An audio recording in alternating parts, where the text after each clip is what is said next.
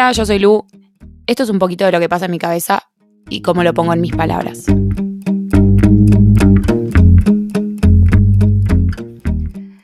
El otro día estaba escuchando las radios de Luz TV antes que nadie, no sé si tal vez alguno la, conoce, y hablaban de cómo uno ante un comentario o ante una reacción siempre espera lo peor, ¿no? Y lo trasladan un poco a como siempre uno en la vida, tal vez siempre ante una situación, cuando hay que pensar qué va a ser, siempre espera lo peor. Y nada, me dio risa porque me desencadenó una línea de pensamiento que, con cosas que venía transitando en el último tiempo y me di cuenta que, que, estaba viviendo justamente eso, ¿no? Donde ante cada situación, en varios aspectos de mi vida, me estaba siempre imaginando lo peor, ante situaciones hipotéticas, ¿no? Obviamente. Y me hizo pensar un poco de, en la frase, prepárate para lo peor y espera lo mejor, porque digo, ¿no? Si siempre nos estamos preparando para lo peor, no terminamos esperando lo peor a la larga. Si ponemos tanta energía en todo lo malo que puede pasar y armamos todas las versiones de esos hechos, más allá de que probablemente la, la buena versión de los hechos aparezca por algún lado, siempre nos quedamos con las negativas, ¿no? Porque es más fácil que después decepcionarse si pensamos en todo lo bueno.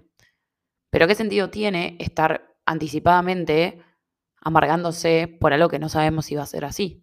Tal vez hay sucesos a futuro y nosotros nos hacemos la cabeza pensando que los resultados van a ser negativos y no tenemos ni idea de qué va a pasar. Y una vez que llegan esos hechos, si van a ser la peor opción, van a pasar igual y nos vamos a decepcionar igual y nos va a doler igual. No importa cuán preparados estemos para eso.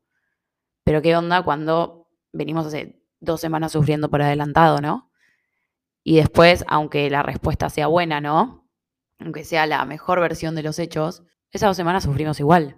Entonces, ¿cuál es la gracia? ¿Cuál, es, ¿Qué es lo inteligente de prepararse para lo peor, ¿no? Yo reentiendo, o sea, entiendo lo, de no poner expectativas y no ilusionarse y un montón de otras cosas que, siempre decimos que no hay que hacer porque ahí uno la pasa peor cuando las cosas no se cumplen.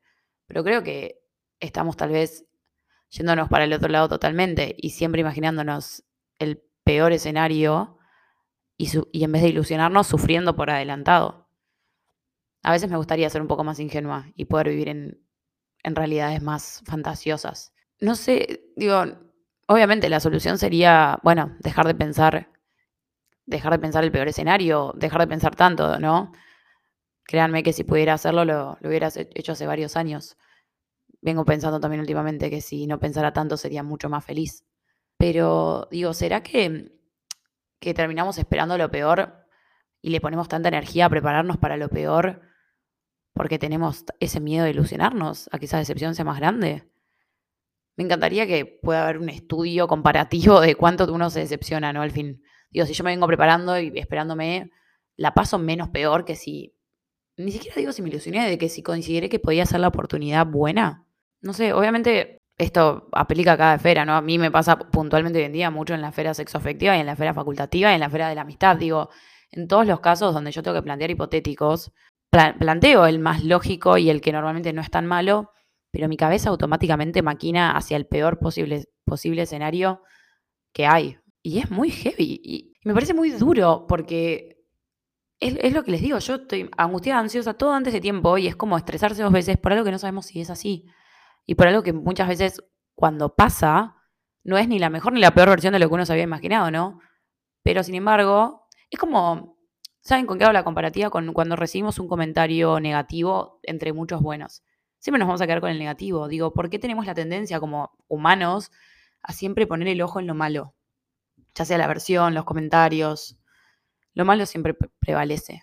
No sé, seguramente haya algún estudio de alguien mucho más inteligente que yo que tenga esto más analizado, ¿no? Pero a veces me llama mucho la atención. Porque pienso eso, pienso en qué, en qué, qué nos beneficia prepararnos tanto para lo peor, en siempre mirar lo malo no ilusionarnos. Para que para mí no somos más felices por hacer eso. Porque primero que el peor escenario posible se cumple pocas veces, lo mismo que el mejor escenario posible, ¿no? Siempre creo que caemos un poco en la en el gris del medio, pero digo, ¿por qué no? Digo, ¿por qué no ilusionarnos y estar felices esas dos semanas pensando que el mejor escenario va a ser el, el que va a pasar? Si total decepcionarnos, nos vamos a decepcionar igual, ¿eh? Porque aunque nosotros nos preparamos para el peor escenario, creo que en el fondo siempre tenemos la esperanza de que no sea. Entonces, ¿qué sentido tiene amargarse por adelantado? Me gustaría saber si alguno pudo poner en práctica esto de tal vez ilusionarse un poco más o de pensar en, o no pensar lo peor siempre, o si alguno lo hace, porque la realidad es que hoy tengo cero respuestas de cómo hacerlo. Digo, cómo se cambia la cabeza para dejar de prepararse para lo peor y esperar lo peor. Y tal vez prepararse para lo mejor, porque ¿qué pasa si tal vez algún día todo eso que es lo que más queremos se nos da? ¿Estaremos tan preparados para lo peor que no lo vamos a poder ver? También me pregunto un poco eso. ¿Estaremos tan cegados por el posible peor escenario que si el bueno se nos presenta, vamos a estar ciegos a ello?